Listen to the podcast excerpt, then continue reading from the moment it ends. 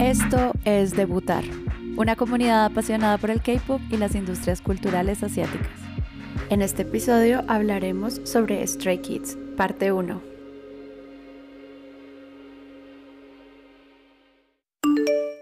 Por fin llegó el momento de hablar de Stray Kids. Después de un año de podcast, eh, vamos a hablar de este maravilloso grupo de ocho miembros eh, y para eso invité a Ivonne y a Ángela. ¿Qué más? Bienvenidas de nuevo a su podcast.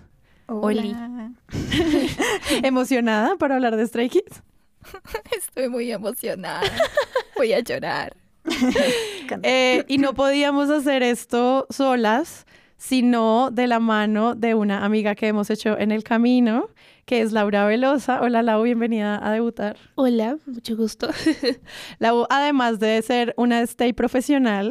Profesional. Sí, sí, porque tú eres miembro de la fanbase colombiana, ¿no? Sí, yo soy parte del staff de la fanbase de Stray Kids en Colombia y somos InfoStay, así no se encuentra. Arroba InfoStay en todas partes. Por favor. Y a Lau, ¿cómo te encontramos? Laura Velosa. Si ustedes buscan a Laura Velosa, además es la mejor profe de maquillaje en la historia de Instagram. Eh, y pues es, es como una creadora de contenido muy espectacular. Entonces ahora podcaster lanzándote al mundo del audio. uh, bienvenida a tu debut. Súper contentas de que estés aquí, Lau. Gracias también por todo el apoyo que siempre le has dado a debutar. Bienvenida. Este episodio sobre los perdidos, pues va a ser un poco más largo de lo normal, entonces pueden escuchar la parte 1 y la parte 2 y esperamos que todo este nos acompañe en esta larga cháchara de amor por estos jóvenes y admiración por el trabajo que hacen. Entonces, comencemos ahora sí.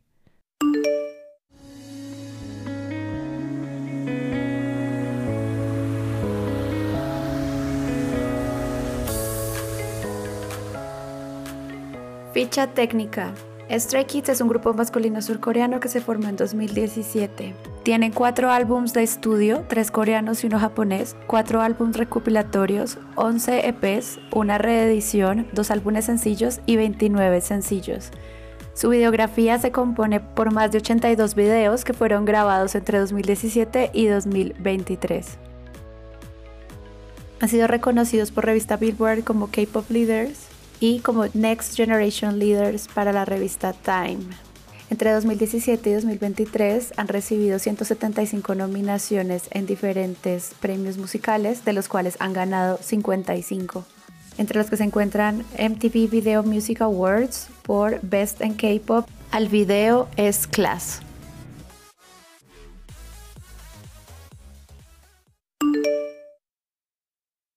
Un grupo, un grupo surcoreano, eh, pero tiene como esta, como le digo, como esa cosita especial de que, bueno, son de la JYP, pero es un grupo muy experimental. Como que la JYP dijo, los voy a votar, a ver qué sale. como que, a ver, dejemos a este muchachito solo y que lo haga solo todo. Y literalmente es un experimento de la JYP que salió bien. Muy bien. Ellos son hip hop, hacen rap, hacen música electrónica, dubstep, lo que, lo que se les experimentan, balada, reggaetón, o sea, todos los sonidos del mundo. Bachata. Que atraviesen el cerebro de ellos. Algo muy importante de Stray Kids es esto que tú dices que son self-production. O sea, yo creo que lo hemos dicho en muchos episodios, el trabajo de los productores detrás de la industria es gigantesco. Y cuando tú ves, no sé, un álbum, por ejemplo, el que acaba de salir de NCT, cada canción está compuesta por diferentes personas, es un equipo gigantesco, empresas que contratan en el exterior, como que hay una mano muy grande que les da unas canciones, se las muestra y si les gusta las cantan. En el caso de Stray Kids es ellos. Y eso yo creo que es uno de los sellos más lindos por los cuales uno también se vuelve stay. Es como el cerebro de ellos creando música y creando concepto y desde el comienzo, ¿no? O sea, esto no fue que les empezaron a producir y después ellos empezaron a experimentar, que es el caso de muchos otros grupos, sino que ellos desde el comienzo tuvieron esa libertad, eh, digamos, creativa y experimental y pues todo estuvo a cargo de un miembro pues esencial y creo que fue el que puso todo como todas las piezas en orden, que pues es Bangchan, ¿no? Sí, a Banchan hay que hacerle un episodio al solo. Sí, Literal. totalmente. Prácticamente este grupo se creó para que Bang Chan hiciera lo que él tuviera en su Sí, cabecita quisiera, cumpliera loca su sueño. y cumpliera su sueño. 내 삶은 밑바닥 난 떨어지 어두운 터널 속을 걷고 있어 내게 잔인하고 두려운 하루를 홀로 버티고 있어 Este grupo nace de un survival show, que es, es el tipiquísimo estrategia digital de JYP. Es como voy a testear trainees a ver si le gusta a la gente y cuando los debute esta gente ya vendió. Eso es, eso es una estrategia que han hecho muchas veces y ellos nacen de un survival show con la diferencia de que van a componer sus propias canciones, no es un survival show de covers, que creo que ahí ya empieza a ser como, ah, esto es distinto. Sí. Sí. Sí, y también ellos tenían como el grupo ya de Three Racha, que son tres miembros de Stray Kids, desde años antes del debut, entonces como que yo también creo que desde ahí partió la idea de hacer este reality a base de lo que decías de crear, de componer, eh, de hacer todo desde cero, porque pues ya tenían un grupo que estaba haciendo canciones desde antes, porque pues tenemos un montón de canciones en SoundCloud de Three Racha que podemos ver, literal, la podemos escuchar todavía. Vemos hasta post de Three Racha en SoundCloud. Yo creo que desde ahí JYP dijo como, esta es como una espinita y que puedo sacar como para empezar esto. Y pues Y ahí ya, ya cuando... Sí, cuando escogió ahí ya los chicos, a los demás chicos, pues ya dijo, este es el momento. Sí, Ujú. tri- Trirachas son Bangchan, Chanbin y Hani, perdón, Han Han mi amigo. Y ellos pues sí estaban componiendo desde antes, casi que ni siquiera como tarea de la oficina de training, sino como un proyecto que ellos tenían aparte, en tanto no publicaban con el label de JYP, sino que lo hacían en su SoundCloud personal y estaban jugando a hacer cosas. Entonces muchas de esas canciones que ellos ya tenían son las que luego ponen a prueba en este show de sobrevivencia reality rompecorazones, que es el show se llama Stray Kids como ellos. Y es muy chistoso porque en el primer capítulo están como compitiendo contra unas chicas. Y yo sí como, pero ya Están sabías compitiendo que, contra que se iba a llamar grupos de. JYP. No tenía, no tenía sentido, pero todo sea por ganar views. Bueno, escritores. Él quería empezar todo con una carnicería. Así Sí. de simple. Mm. O sea, acá ustedes se van a pelear por la oportunidad de estar en un reality. ¿Quién la va a tener?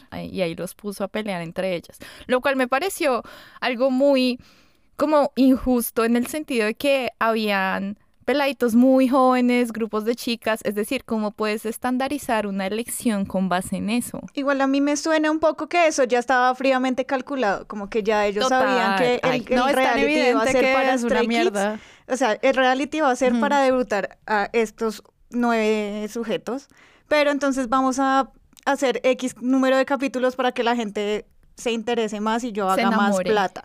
Entonces, pues obviamente eso fue lo que hicieron ahí, como meter cosas ahí, pero es súper obvio que el reality ya estaba como súper... Es que incluso antes de que saliera el reality, salió la canción del reality que es Elevator. Salió antes del reality. Luego salieron los teasers de los chicos y luego ahí sí salió el reality. Y es como...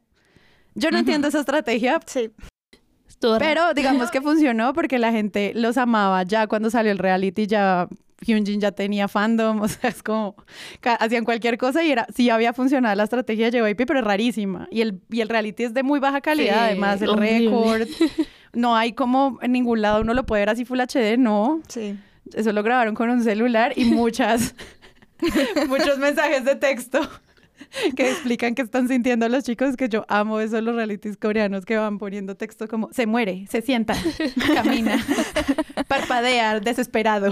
Como- Ardilla o poner los pensamientos como, esto no está bien.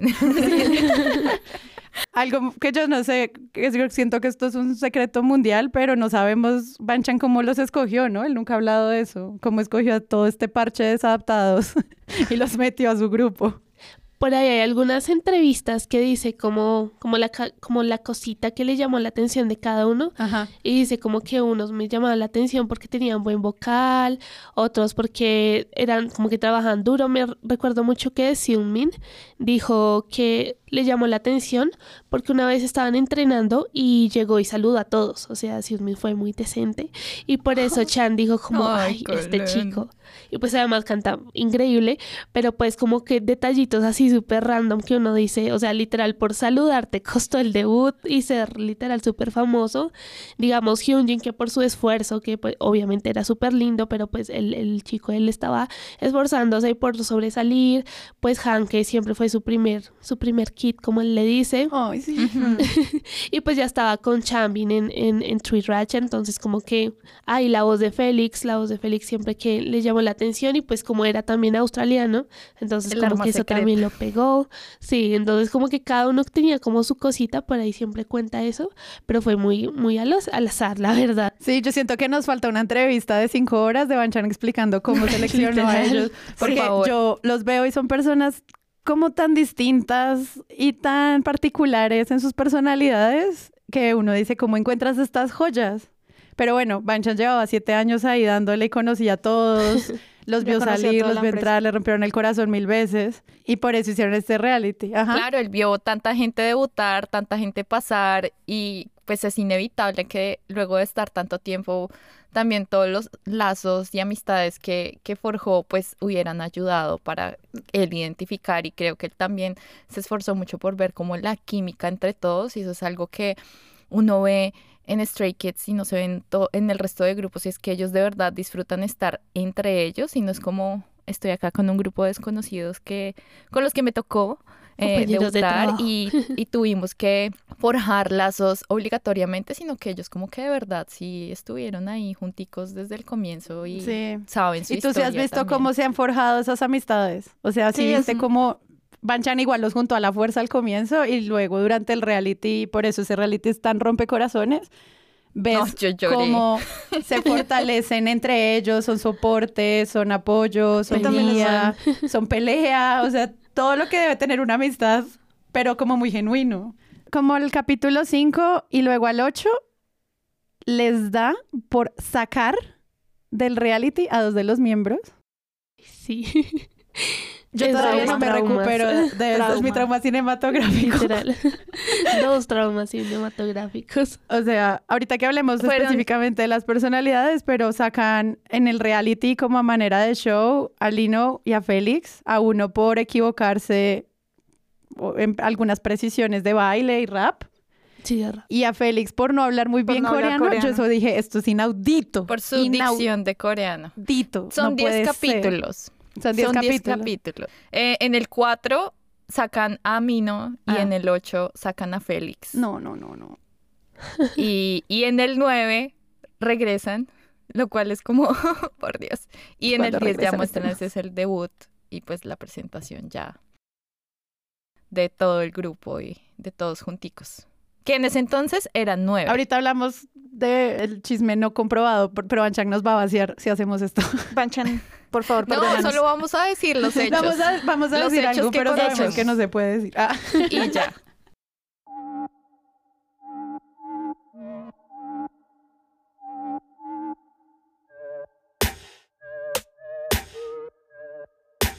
Cooking up a spoon piece of cake. Hold on, oh, I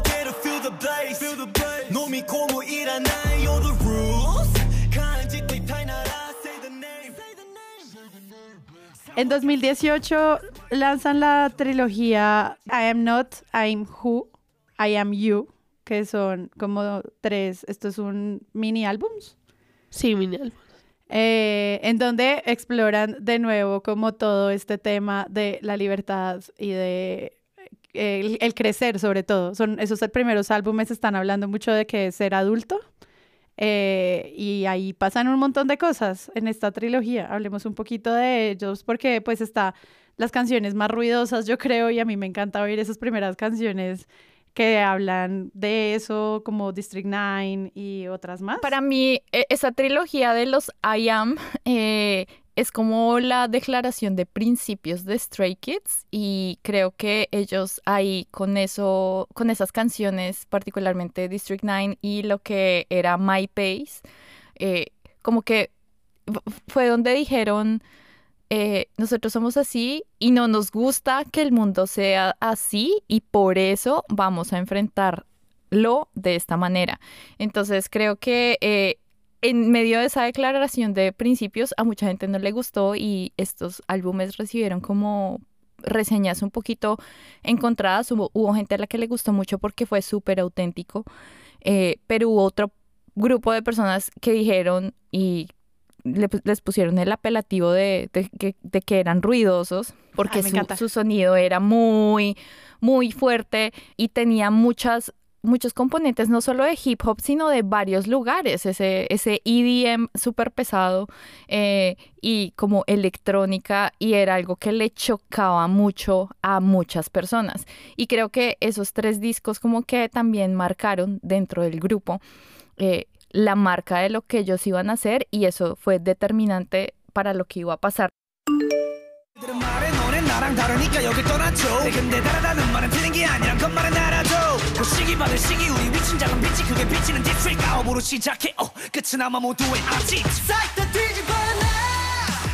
Entonces fue como esta parte de la historia de Stray Kids era ellos intentando encontrar su sonido, pero también declarar sus principios y su declaración de guerra al mundo de nosotros somos así, esta es la música que vamos a hacer, les guste o no. Y ahí fue donde la gente como que tuvo que tomar partido y donde muchos, pues muchas este, como que dijeron, listo, nos vamos a quedar acá o, vamos a seguir. A mí esos discos me parecen increíbles, o sea, no sé, para mí District 9 es una de esas canciones super poder que, Dios mío, o sea...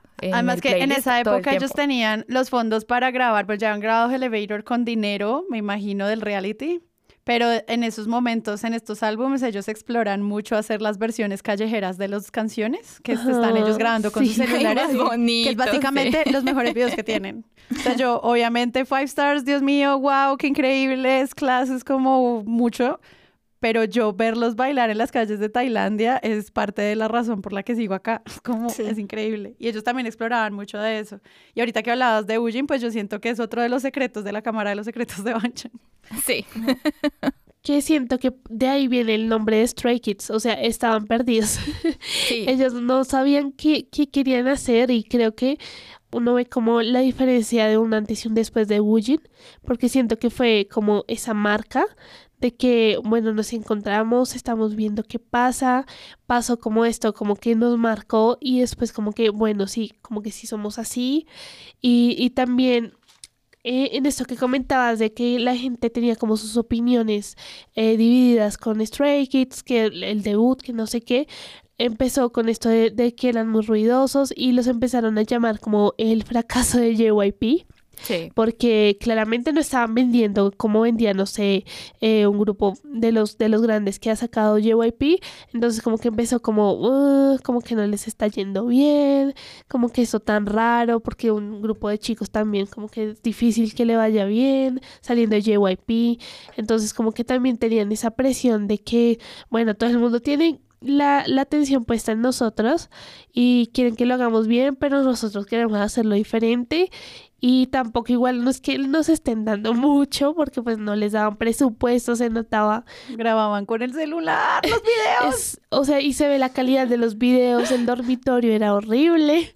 Sí. Vivían apachurrados. En los álbumes inclusive eran como un librito. Si no se le veía este, como estas ganas de JYP de que bueno, si te veo futuro te voy a apoyar mucho más. Era como muéranse ustedes solos. O sea, nomás él hizo el logo. O sea, me parece increíble que lo hizo a mano el logo de Stray Kids.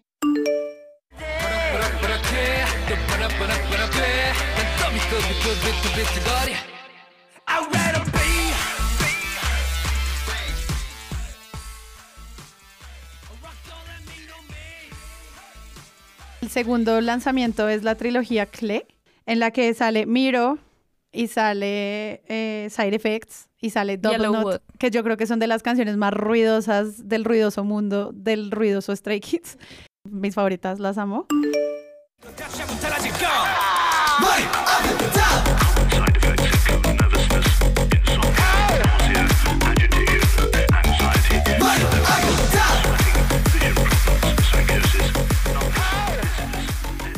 Y hay algo como muy chévere de eso que algunos Stays vi que hacen reflexiones sobre cómo esta trilogía de Clay está basada en un poema de Robert Frost que se llama The Road Not Taken, que es un poema que ya está súper manoseado por la cultura pop de esos que suenan en todas partes, pero a mí me gusta que ellos hayan tomado esa referencia en la que se habla de la como que no importa qué decisión tomes, igual tu presente está ocurriendo. Como que cada vez que uno está sintiendo que, ay, ¿por qué no hice otra cosa? El, el poema habla de pues esta es la ruta que tú estás recorriendo en ese camino y también habla de ese camino acompañado por las flores del otoño que son amarillas y parte cuando uno empieza a ver esas primeras teorías que yo siento que Stray Kids intentó crear como un mundo de teorías a lo 80s, pero no le ha salido tan bien porque lo olvidaron. cuando uno ve estas trilogías donde ellos están creando estos universos, pues está muy cerca como de este color amarillo que es el que ayuda a tomar decisiones en esa trilogía. Y creo que es una reflexión espectacular porque son canciones sobre efectos secundarios, sobre volver a como a acercarse a estos lugares de qué vamos a hacer con quienes somos. Y yo creo que por eso estas canciones son tan poderosas, o sea, como que tienen ese peso porque además es un tema, no es como canciones de amor, son canciones sobre ser, como como no le va a gustar a alguien esos álbumes, Dios mío, es que no entiendo. ¡Ah! Pues es que como tú lo mencionaste y como está relacionado con el camino no elegido de Robert Frost, eh, ellos eligieron un camino y esos tres discos fueron el camino que ellos eligieron y cada uno es como un, eh, como un, una parte de, de ese camino o una decisión distinta de ese camino.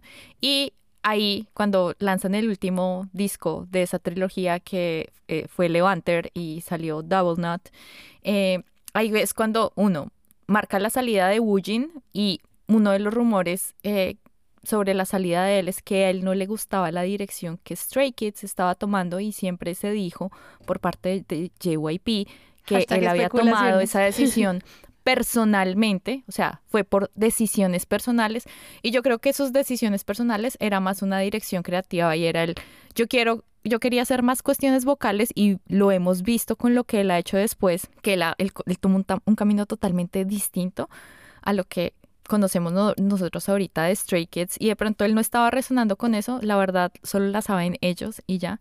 Eh, y no vamos a especular más de eso. Algún día van de 60 años escribiendo un libro como la verdad sobre Levender. Sí, entonces, eh, creo que fue eso, pero en esos tres discos de verdad se ve como nosotros nos vamos a casar con este sonido. Ah, ¿te, parecemos ruidosos? Pues entonces vamos a ser aún más, ruidosos. y vamos a explotar este eh, lado ruidoso porque es, o sea, ellos en vez de, de verlo como un peyorativo, ellos lo vieron como una cualidad y dijeron, pues si así es como la gente nos quiere y hemos ganado un fandom así y por fuera nos quieren más que acá dentro de Corea, eh, pues vamos a seguir por ese camino. Además que Bang Chan siempre tuvo una visión mucho más global del grupo y yo sé que él no se quedó ni se casó con la idea de que iban a ser solo un gran grupo y el grupo más grande en Corea, que es el pecado que cometen un montón de grupos de K-pop. Y es como, ay, a mí, para mí es suficiente solo ser la mayor estrella de K-pop en el mercado surcoreano. Eh, mientras que para otros es no, o sea, yo quiero ser global, yo quiero salir allá afuera. Y eso fue lo que, como ese breaking point para, para ellos. A mí me encanta, o sea, no fui parte de eso. Yo vi, o sea, yo vi, es chistoso, yo seguí la trayectoria de Stray Kids muy desde afuera, pero para mí, por ejemplo, Double Knot siempre me pareció una super canción. Aún mm. antes de ser Stay, yo decía, esa canción tiene un poder increíble. Entonces, ahí es donde uno va como identificando que que, ellos de verdad encontraron su sonido. Y, y pues los discos que vinieron de ahí para adelante, pues ya fueron más la ratificación de ya sabemos qué queremos hacer y ya no estamos tan perdidos, ya no somos tan stray.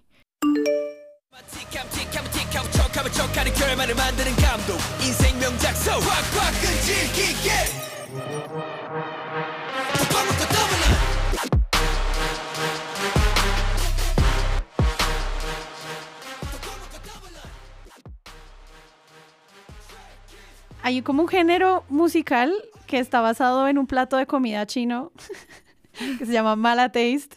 Y ellos dicen como, ¿qué género hace Stray Kids? Pues es como Mala Taste, que es la capacidad increíble de hacer ruido bien. Acogieron ese, como ese género para ellos, la Mala Taste por ese, esas críticas que, que, nos estaba ahorita comentando, porque literal lo, lo, más ruidoso empezó desde ahí. O sea, empezaron ellos a encontrar como ese, ese ruido bien hecho.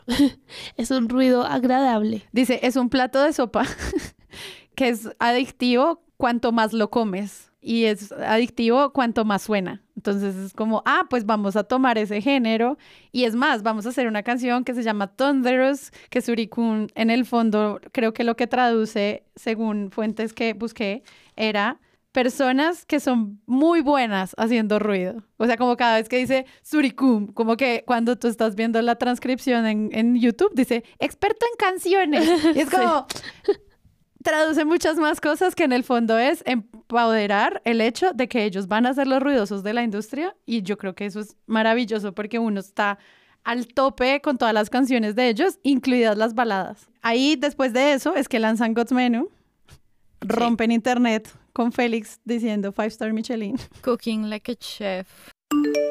Cooking like a chef, I'm a five star Michelin. Se meten en todos los trendings de mejores videos editados.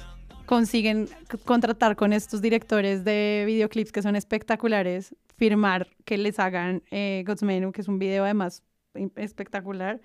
Backdoor, entra también ahí, lo graban en pandemia además. O sea, es un video que además es súper difícil como toda su logística, pero es una canción increíblemente fuerte y espectacular. Y hay algo que aquí yo quiero sumar que me gusta mucho de Stray Kids y es que las coreografías empiezan a ser parte de la narración de las letras de las canciones. No son pasos porque sí, sino que cada paso hace parte de lo que están narrando con, con, lo- con las letras. Y, es- y siento que ahí se siente un poquito más. Obviamente ya como en Side Effects había cosa, pero es que en God's Menu es evidente. O sea, se la, están en una cocina eh, lanzando una pizza al cielo.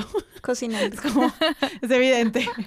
Y ahí viene lo de la mala taste que decías. Eso es como que empezaron a a apoderarse de esto de mala taste y sacaron una canción que literalmente habla de cómo hacen un menú de los dioses, pero desde la perspectiva como todo este lenguaje de, de la cocina, de cocinar, pero basado en su música y en lo que ellos hacen. Entonces siento que es como el perfecto timing que, que pudieron hacer ellos para, para sacar God's Menu y por eso también pegó también, porque, o sea, o sea, es la canción sacada en el momento exacto y que ratifica lo que ellos querían hacer y como el color y el sonido de Stray Kids. Además que ese, pues también fue su primer álbum, ¿no? Fue su primer álbum completo, fue el Go Live. Entonces ahí ya, o sea, de In Life. verdad uno se dio cuenta que, uff, Dios mío, o sea, ya, ya dejamos de sacar mini álbumes y ya tenemos un concepto definido y ya tenemos como suficiente material para, para decir como aquí está, aquí está Stray Kids y esto es lo que somos. Backdoor aparece en 2020 como el, por primera vez en la lista de las mejores canciones de revista Time. Ahora ya salen más idols ahí, o sea, ya el de este año sale Twice, por ejemplo, pero en ese año era como, ¿quiénes son estos? Es como, hablemos de Backdoor, que es una canción como desordenada, ruidosa, pero con mucho sentido, creo que es lo que dice revista Time de esa canción. Y yo ahí fue que los empecé a conocer, gracias a ese listado. Fue como, ¿qué? Ese disco no tiene presa mala, No. es decir, tiene unas canciones súper bombastic, como, no sé, pues está Backdoor, está God's Menu, está Ta, eh, pero también tiene, tiene Ta. como esas canciones, esas canciones de las subunidades, entonces tiene pues obviamente True Racha, tiene We Go, y después está Wow de Dance Racha, y estaba My Universe de Vocal Racha. No, acá ya después de todo este crecimiento que es como sorprendente, sale entonces No Easy y tienen su primera venta de más de un millón de copias. Ahí arrancan, o sea, ya no han parado, ya están como rosa, ya hacen números cualquiera, pero en ese momento tienen su primera venta de un millón de copias, cerrándole la jeta a toda la gente que decía que no vendían. Lanzan Thunderous con el que también rompen internet, o sea, Félix de pelo largo es un tema importante en esta, en esta etapa.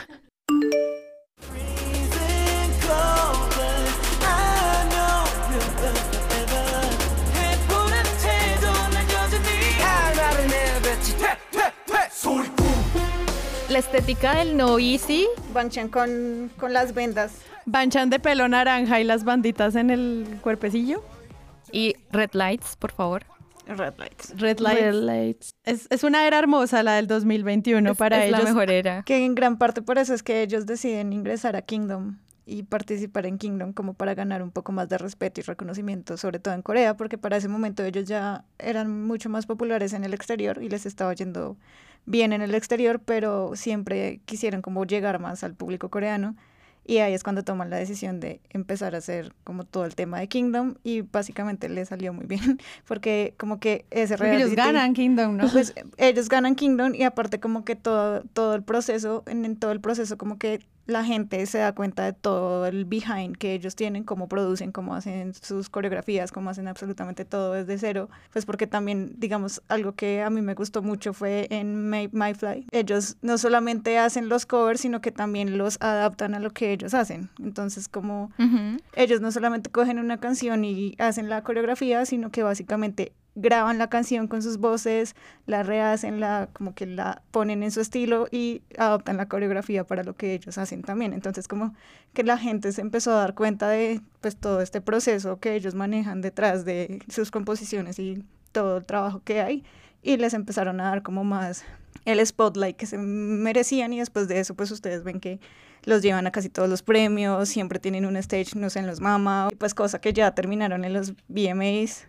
Pero sí, todo fue como un proceso de crecimiento, incluso que incluso les tomó por sorpresa a ellos después de haber estado como en la escala más baja de JYP, básicamente. Salen de Kingdom y tienen todo este crecimiento. O sea, 2021 es un año de fiesta para Stay, la verdad. Sí, es un año de oro. Bueno, antes mencionar Christmas Evil, que siento que es tremendo mini álbum. O sea, es literal lo hicieron como de regalo y hasta consiguieron un win en, en los music shows allá en, en Corea. Y es, para mí es de las mejores canciones temáticas de Navidad, porque es como una canción de Navidad, pero anti-Navidad. Entonces Sí. fue como algo experimental de nuevo de Stray Kids de sacar una canción y un álbum, bueno, un mini álbum pensado para Navidad. Y llegamos al 2022 con, yo creo que el año en el que más han trabajado en la vida, que es como Ordinary, Circus en japonés, su segundo World Tour, Maniac por el mundo y Maxient. Es como, ¿qué?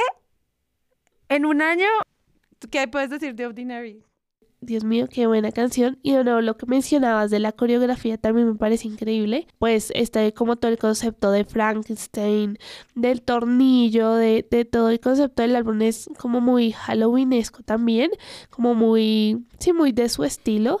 Y muy de es, un, es un álbum muy lindo, muy lindo porque ese concepto lo tienen muy claro desde el title track hasta el cómo se ve el álbum en sí. Fue uno de los mayores hits del 2022. O sea, Maniac fue muy importante también para posicionarse como a nivel global y por eso esa gira mundial en la que ya los vemos volver de pandemia, Félix llorando en las tarimas, el pelo rojo de Hyunjin. O sea, hay un tema es súper importante y ahí siento que también ellos se dan unas licencias en los shows espectaculares porque no es solamente la presentación, sino la forma en la que juegan con el público y cómo se relacionan con la gente. Pues el tema de la banda. La banda en de- vivo. La banda en vivo y adaptar todas sus Sí. canciones a como una banda de rock. Me pareció increíble. A rock. Y también siento importante que empezaron a saborear el éxito, por decirlo así, en pandemia. O sea, ellos nunca conocían que era interactuar en sí con esa cantidad de fans que habían encontrado.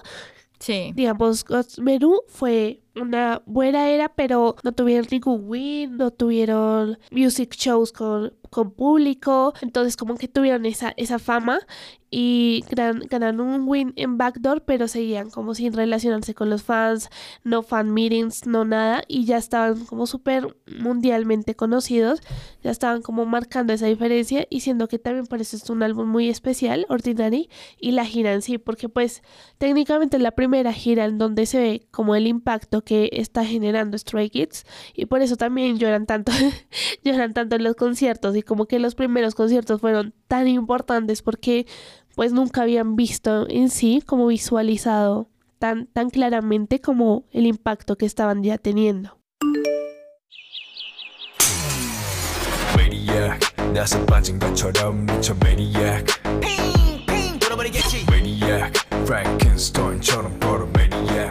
Además que uno lo ve en los, en los conciertos del Maniac Tour, uno ve, uno ve esa progresión porque el DVD que tenemos fue pues, uno de los primeros, hicieron el V-Live, fue el material que pues vimos todos en el DVD, pero uno ve los videos de fans a través de la historia y hasta el cierre de este año, porque hasta este año cerraron ese tour porque se les dio COVID, etc. Uno ve cómo ellos van, van mejorando ese concepto de ese tour, pero también cómo se van destapando mucho más y por ejemplo, cada show se volvía más divertido, se volvía como más... Había muchas cosas inesperadas, por ejemplo, en Charmer hubo un momento en el que, o sea, uno no sabía, uno no sabe en qué momento empezaron todos a descamisarse, pero ya llegó el momento en el que uno era feliz a alguien y uno esperaba ese momento porque tenía que suceder. Y uno también esperaba, no sé, cuando Hyunjin hacía el Nesonim de God's Menu, era como, ¿qué va a decir? ¿Lo va a decir cómo? ¿Lo va a decir bonito? ¿Lo va a decir eh, como siempre lo dice o va a decir otra cosa. O sea, ese tipo de, cositas y detallitos creo que lo hicieron tan especial y se vio pues lo mucho que ellos disfrutaron estar en los escenarios y también confirma que ellos son una uno de los mejores grupos y uno de los mejores actos que tienen. Eh, eventos en vivo donde ellos de verdad cantan, lo cual aprecio y admiro muchísimo porque en el K-pop es muy común ver que doblan un montón, pero estos pelados están cantando todo el tiempo, o sea, es impresionante la capacidad que tienen para resistir, o sea, me les quito el sombrero.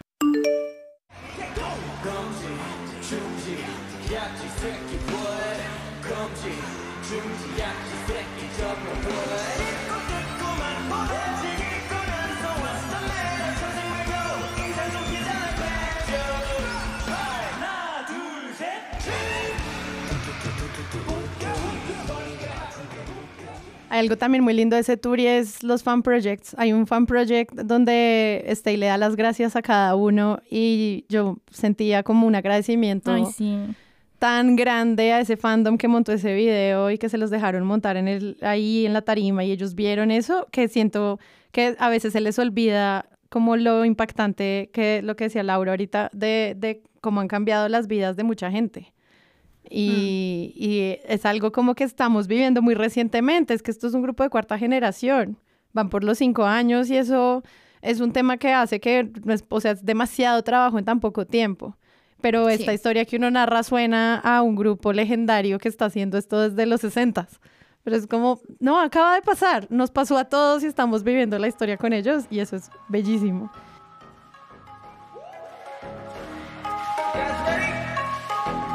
obstacles are kind of. I'm substance, living in the South city. Got some go to Got a hide.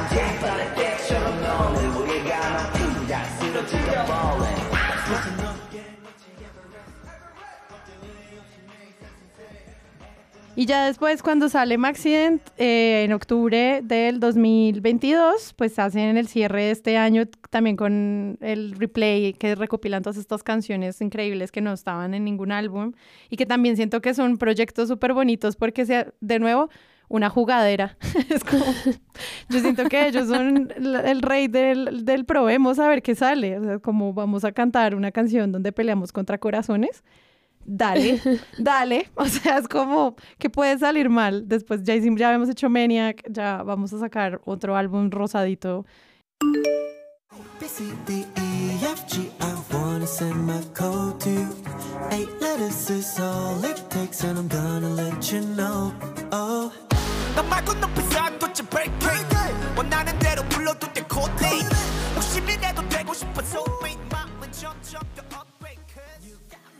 Yo creo que Maxiden tiene como una, una como característica y es que inclusive como dentro del mismo fandom tuvo como opiniones diversas de que ¿por qué una sí. canción de amor? ¿Por qué hablan de amor? ¿Por qué no es tan ruidoso como de pronto eran otros? Y la verdad fue un álbum que sorprendió muchísimo porque la gente venía como con eso, Ay, porque rosado, porque una canción que suena así como tan rosadita, como tan bonita, pero la verdad es un álbum que tiene unos temazos y están las canciones de las, de las rachas y tiene, digamos, Give Me Your TMI, es una canción que es súper ruidosa, que es súper fuerte. Ay, me encanta, el video es, es buenísima. Increíble. Entonces como que de nuevo como que re reafirma esta capacidad de Stray Kids de, bueno, vamos a cantar de amor, pero también a nuestra manera, también nuestro ruido a nuestra manera, como ruido más controladito. Y también les fue súper bien con Maxi. O sea, Yo no puedo álbumazo. creer que haya alguien en la tierra que diga que Case 143 es una canción tranquila. Literal, O sí. sea, ¿qué les Sí, ¿de pasa? dónde, les voy a comprar audífonos.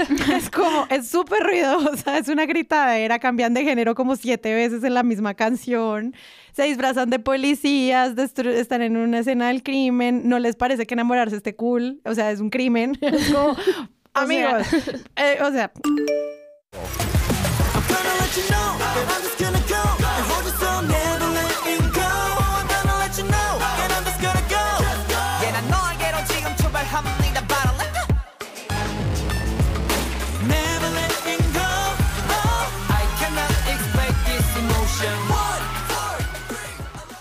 Eh, y luego pues el replay que es tan personal y tan profundo y tan lindo que yo creo que es de mis álbumes que más oigo solos.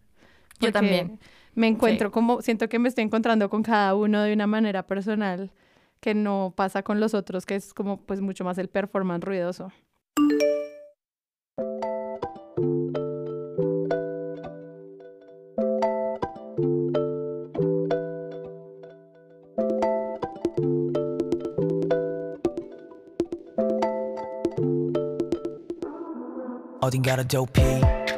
지금 당장 있던 내 모습은 어디 All the problems and a lot of things make me fool 날 겁쟁이로 만들었지 날 옥지어와 시계 반의 소리 점점 다가오는 듯한 저기 문틈 살 모의 낭만이 가득하고 자유로워 보이고 사방이 착 트인 Let's be free 목격청 팔다리를 풀어내 En 2023 sacan The Sound como proyecto japonés. Ellos tienen muchas canciones y muchos álbumes que ha- hacen con la, esta firma japonesa que es como la aliada de JYP que se llama Republic y en Epic Japan. Y con ellos sacan muchos álbumes en japonés porque pues es uno de los mercados más grandes que me imagino tienen. Eh, y pues The Sound también es una canción hiper ruidosa. eh, Muy y, rockera. pero, y nos estaba preparando para lo que se iba a venir para Five Stars, que eso es otra gritería increíble. Sí. O sea, Five Star, Five Star fue también for real. Creo que, creo que Five Star fue un momento definitivo para ellos porque ya habían probado estar como por fuera y ser más globales y esta fue como la confirmación. Igual, lo que ellos hacen siempre le va a chocar a todo, a, mucha gente. Y mucha gente empezó a decir que porque tienen una canción toda en inglés, que fue Super Bowl, y que porque hicieron esto y porque no hicieron lo otro, y no sé qué, y es como, o sea, tú no conoces a Stray Kids, entonces sí te estás quejando de eso. Creo que la magia de ellos es siempre salir con algo que tú no estás esperando, pero tampoco eh, satisfacer las expectativas de todo el mundo. Y creo que si uno es fan de Stray Kids, uno debe atenerse a eso. Y es como tus expectativas deben quedarse en la puerta y simplemente tienes que escuchar con los oídos abiertos. Si te gustó chévere, si te gustó chévere y si no, también. Pero, o sea, pues no podías esperar nada más. O sea, ¿por qué?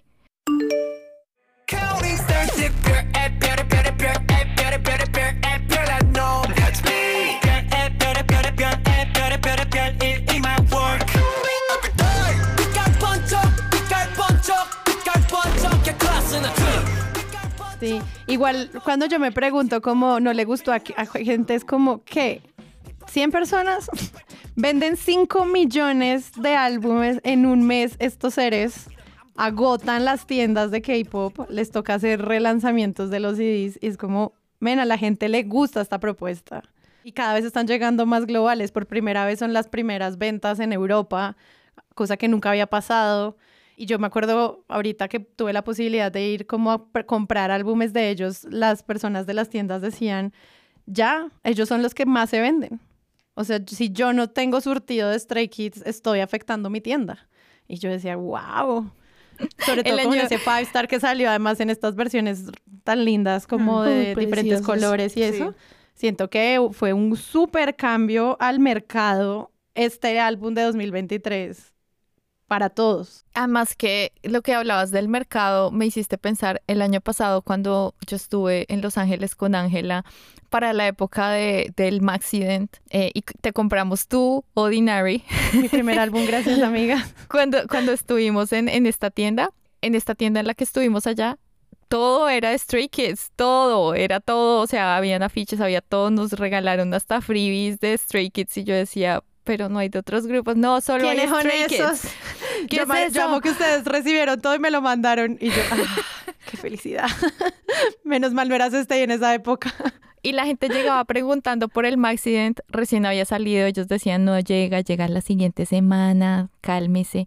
Y entonces, pero era, era eso. Y- Y, y uno ve la, la explosión del mercado y creo que esto nos lleva a hablar inevitablemente a la noticia que salió ahorita esta semana y es el como el segundo álbum, mini álbum que van a sacar este año, que es Rockstar y pues que también está logrando récords en ventas y todo, porque una vez más lo hicieron, sacaron unas versiones increíbles, todo rosado, es una estética obviamente muy rockera, es el Barbenheimer del K-pop. Ellos son Barbenheimer. ¡Oh! Todo. Ese es el concepto de. Entonces, entonces creo que pues van a seguir como haciendo ese oil kill de la industria. Ay, volvamos a grabar cuando salga el álbum. Ah. Acá entre todas las presentes, ¿quién ha visto Stray Kids en vivo? Yo creo que solo Sari. Yo los vi, los vi. Mi vida es mejor ahora. Ok, eh, cuéntanos de, de este momento canónico en tu vida, por favor, porque lo hemos hablado muy por encima eh, en el podcast, pero no nos has dado los detalles porque siempre que vamos a hablar dicen, no, voy a hablar de esto el día que grabemos el capítulo de Stray Kids. Pues ya aquí estamos, necesitamos todos los detalles, necesitamos tu, tu conocimiento de causa, por favor, para sentir envidia, pero también para enamorarnos Corría, más. corría el año 2023 cuando Lula Palusa anunció sus headliners y yo pues trabajo en festivales y siempre estoy atenta como de cómo se arman las líneas y cuando veo que el headline es 21 de julio es Stray Kids Collapse. O sea, mi, mi vida se llenó de orgullo por ellos porque entrar a un festival de este tamaño es algo súper importante porque, etcétera. Pero eso quedó ahí. Y después tuve la oportunidad de estudiar un diplomado en Europa cerca a esas fechas, pero no tan cerca. Entonces era Sí. muy gracioso porque yo le decía a mis funders de la beca como yo me tengo que quedar hasta el 22 de julio en Europa y me decían, pero ¿por qué? Y yo tengo un proyecto. o sea, tú cómo le dices a la gente como, es que tengo que ir a ver Stray Kids en París. O sea, eso es- suena absolutamente ridículo. Entonces yo le decía, no, yo estoy haciendo un proyecto de un podcast y pues es muy importante que yo esté en París el 21 de julio. y yo, antes de comprar los tiquetes, compré, aseguré mi, mi tiquete de Lula porque yo pensaba, bueno, si no lo, logro ir, pues la vendo. O sea, ya fue, o si la pierdo, pues ya fue. Entonces compré la boleta y la tenía antes que los tiquetes, Ivo. O sea, yo no había, no sabía si iba a entrar a Europa, pero yo ya sabía que si llegaba a entrar tenía que ir a verlos a ellos ser el headline. Eh, se acercó la fecha del 21 de julio y gracias a amigas y aliados logré llegar a París, que no es una ciudad para nada barata. Quedarse allá es súper costoso. Eh, y fue una experiencia súper linda porque me conecté con la comunidad de Stray Kids París que estaba Oh, wow. on fire. En un servidor de Eh, Discord, me imagino. Era un servidor de Discord muy parecido al nuestro. Eh, ahí aprendí muchas cosas que ustedes pueden hacer en nuestro servidor de Discord. y yo entré a este servidor de Discord donde obviamente todo está en francés, pero hay unos canales en inglés y en español. Y este y empieza a llegar esa semana. O sea, yo no fui la única que llegué. Ellos llegaron, a- o sea, en París eh, llegó Stay de Croacia, de Polonia, de Francia, de, de España, de Alemania, llegó gente en trenes. Y era impresionante porque cuando yo llegué al aeropuerto las vi, los vi y les vi, o sea, habían familias, o sea, papá, mamá con sudadera de trirracha y hijito disfrazado de pollito Félix entrando por el Kids uniendo aeropuerto. familias alrededor del mundo. Estaba, exacto, porque claro, uno tiene esa idea de que va a ser un parche como de las chicas, ¿no? Pero en este plan de Lula Palusa, que es tan familiar el festival, se permitía como todas las familias y tú los veías en los trenes, en los parques, por donde caminaras había stay. Entonces yo, pues nadie me conoce, voy caminando por las calles del verano parisino, o sea, hola la, y grito, Stray Kids everywhere, all around the world, y se voltea alguien. O sea, y empiezo a conocer gente por las calles y llevo, y me paso tres días armando parche, yendo a encanta. restaurantes coreanos en París, intercambiando freebies. O sea, la comunidad más hermosa del mundo, todo el mundo turisteándose los museos. Entonces tú estabas en el Louvre y tin, las veías con las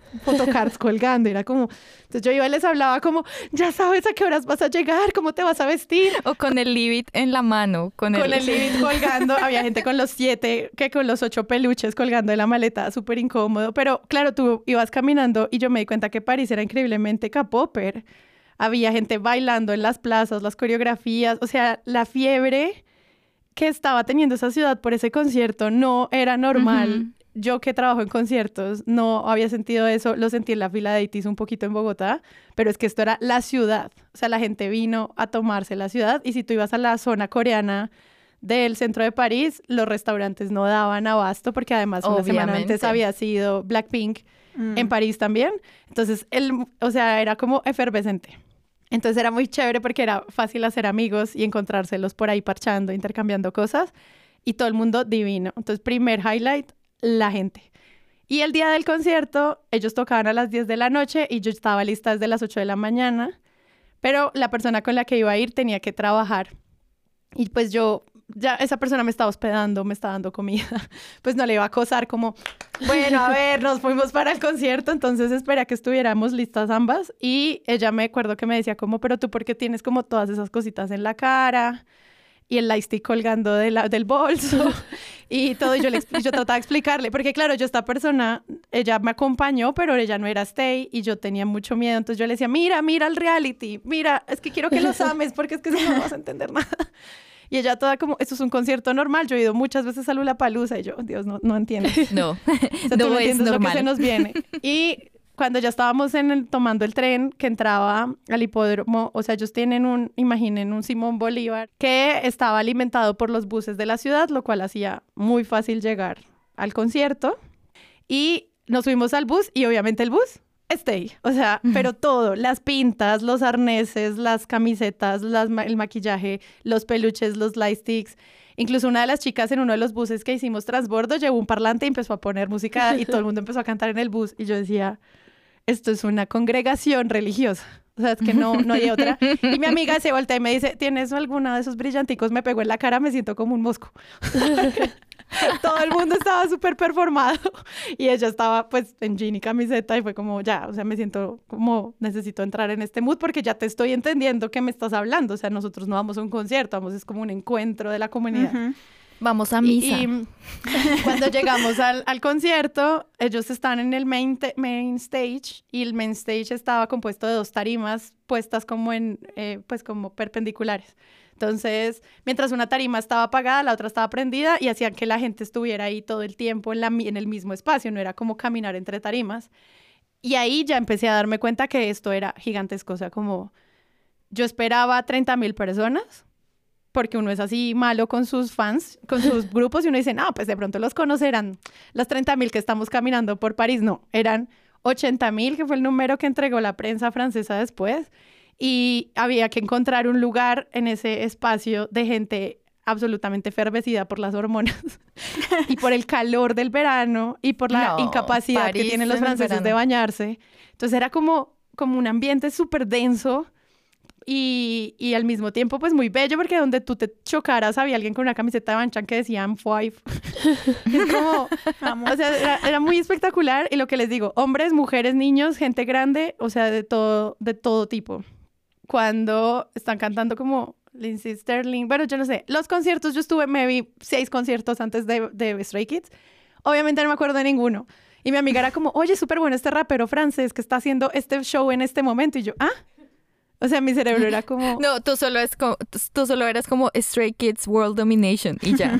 Y ya, yo, y yo normalmente disfruto mucho los conciertos de festivales porque me encanta conocer música nueva, pero mi incapacidad de conocer música nueva era altísima. Y de repente yo, o sea, como que está- estoy ahí y me empiezan a montar la tarima de estos manes, que son ta- ta- como las ta- pantallas circulares que ellos usan en los formatos pequeños. Y yo empiezo a temblar y mi amiga es como, ¿estás bien? Y yo, no. Pero no ha pasado nada, o sea, hasta ahora está el equipo técnico. Y eh, ya cuando se apagan las luces y se prende como todo este tema verde de ellos, arrancan con Venom, que a mí me parece una de las canciones más increíbles en beats que ellos tienen en diseño sonoro, porque es increíble. Ya el mundo colapsó a mi alrededor. O sea, yo solo sentía como que todo era ensordecedor, porque además, amigas capopers, porque somos capaces de gritar tan duro, no sé cómo hacemos. Y la gente empezó a enloquecer y salen los chicos con sus pinticas eh, veraniegas y cantan Venom. Y yo ahí ya no supe qué más funcionó en mi vida.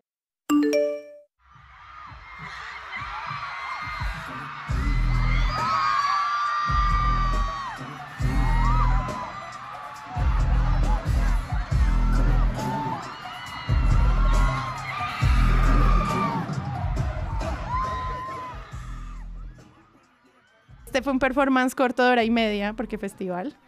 Pero yo siento que el nivel de conexión que ellos tienen, así si tuviéramos 80 mil personas, era como si igual te cantaran a ti, como que te saludaban a ti. Y yo estaba muy asustada porque Hani en esa estaba pasando por una etapa difícil y Chambin estaba enfermo, entonces muy posiblemente no iban a ir. Y cuando los vi salirse a la tarima, como si llegaron, o sea, la vida fue increíble. Ellos tienen un video ahora de cómo fue Lula Palusa que no le hacen nada de justicia a lo que fue ese concierto. O sea, yo lo vi y dije, les faltó el 100% de todo lo que realmente nos hicieron sentir ese día, porque era espectacular. La gente lloraba, la gente gritaba, llorábamos, gritábamos. Yo, todo ese maquillaje lindo que les dije que tuve, lo perdí a los 30 segundos. Quedaste ya mal. Y fue increíble.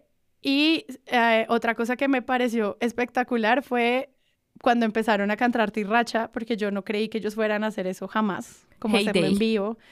Y entonces empieza Banchan como, cuando digo tri, ustedes dicen, y entonces todo el mundo, ¿what? Y el man, ah, a ver, píllensela. Si yo digo tri, ¿ustedes qué dicen? Y la gente, ¿racha? Y el man como, exacto, vamos a cantarles tri, racha. Y yo, When I say three, you guys say Russia. Three! Three! All right, heyday, let's go!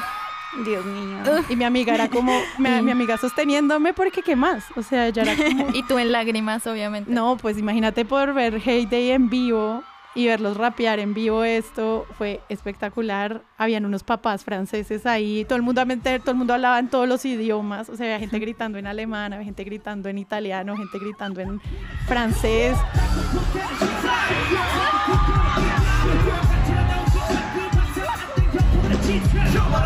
Yeah.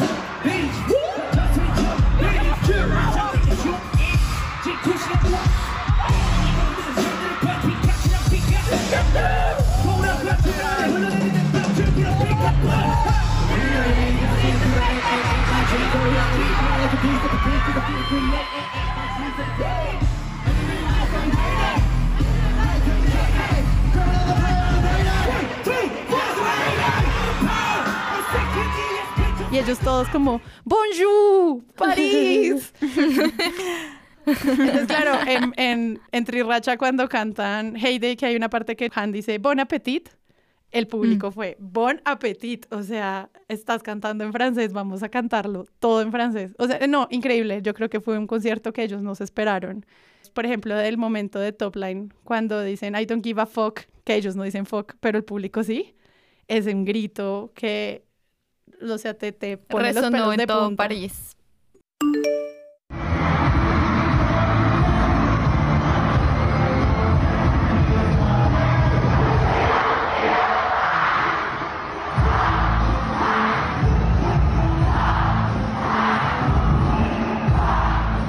Increíble. O sea, por favor, vean este Kids en vivo. Yo no sé. Ahorita sigo pagando esta, sigo pagando esto, pero yo cada vez que voy y pago la tarjeta de crédito digo, es que fue la mejor noche de mi vida.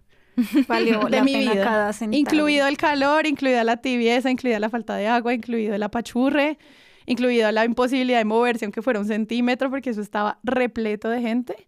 Yo siento que lo que ellos dieron en ese concierto era increíble y además con esa humildad todo el tiempo de, wow, ¿por qué hay tanta gente? O sea, estaban muy sorprendidos. Porque se saben nuestras canciones, porque pueden cantar en coreano, qué raros. Y es como, parce, porque te amamos, o sea, amamos Stray Kids, o sea, ¿qué putas les pasa? Son el grupo más vendido en Francia según las métricas que vimos para este episodio. Es como, ¿what? O sea, ¿qué Además que- esperabas? Bangchan.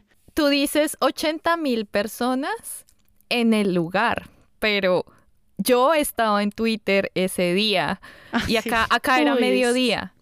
la gente transmitió, hizo lives del audio Increíble. nomás. Hubo gente que hizo TikTok live, hicieron Instagram live. Todo el mundo tenía que ver con ese bendito concierto. O sea, fue un momento, creo que para ellos, así como para ti y para otro montón de fans, fue, fue, fue un momento épico eh, de la historia de, de Stray Kids, porque fue su audiencia más grande en la vida. Yo creo que ellos no se esperaban tanta acogida y yo creo que la audiencia que estaba allá, tanto Stace como no Stace, no se No. esperaban que el Es que el que no era a ser Stay una cosa tenía que salir de allá.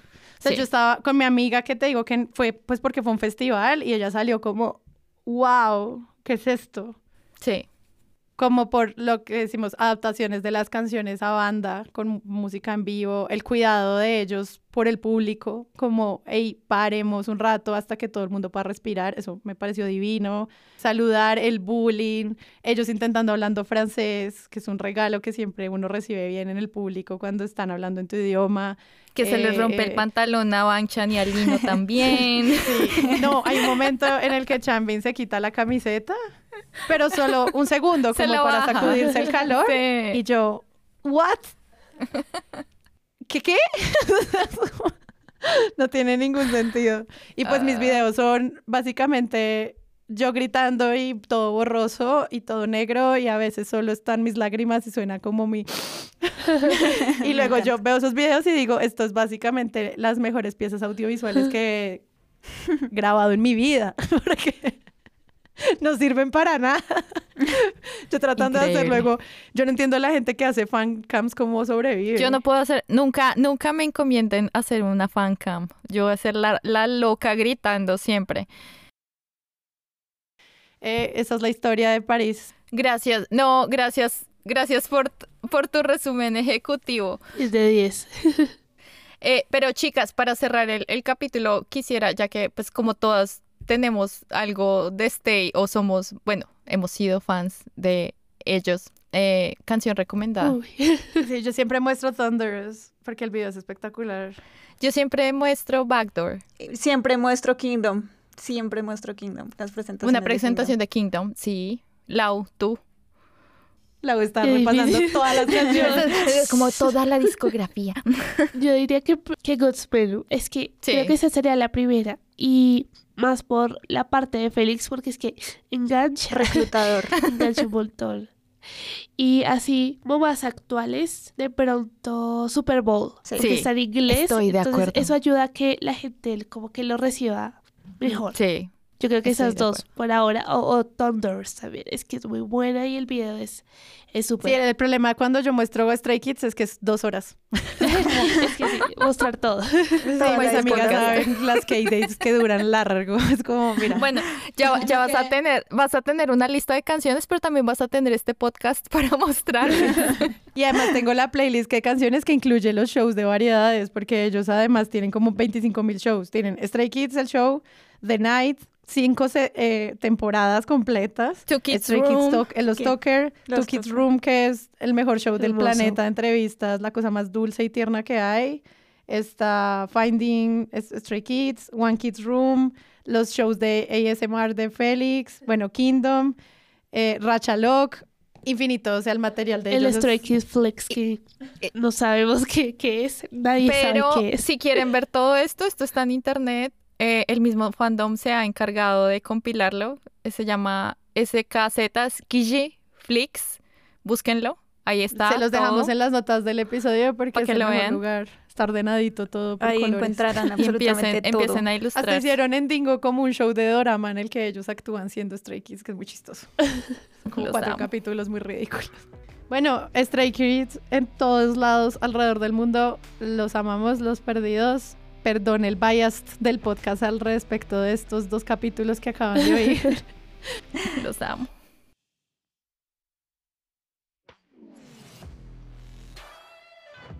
Debutar es un podcast de Sillón Estudios. En estos dos episodios especiales escuchamos a Sara Trejos, Ivonne García, Ángela Ramírez y Laura Velosa.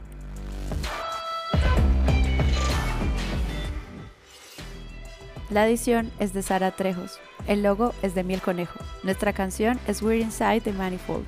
Toda la música que escucharon la pueden encontrar en nuestras playlists que dejamos en las notas del episodio. Los invitamos a que nos sigan en nuestras redes, arroba debutar podcast o en Instagram podcast debutar y a unirse a nuestra comunidad de Discord en las notas del episodio. Gracias.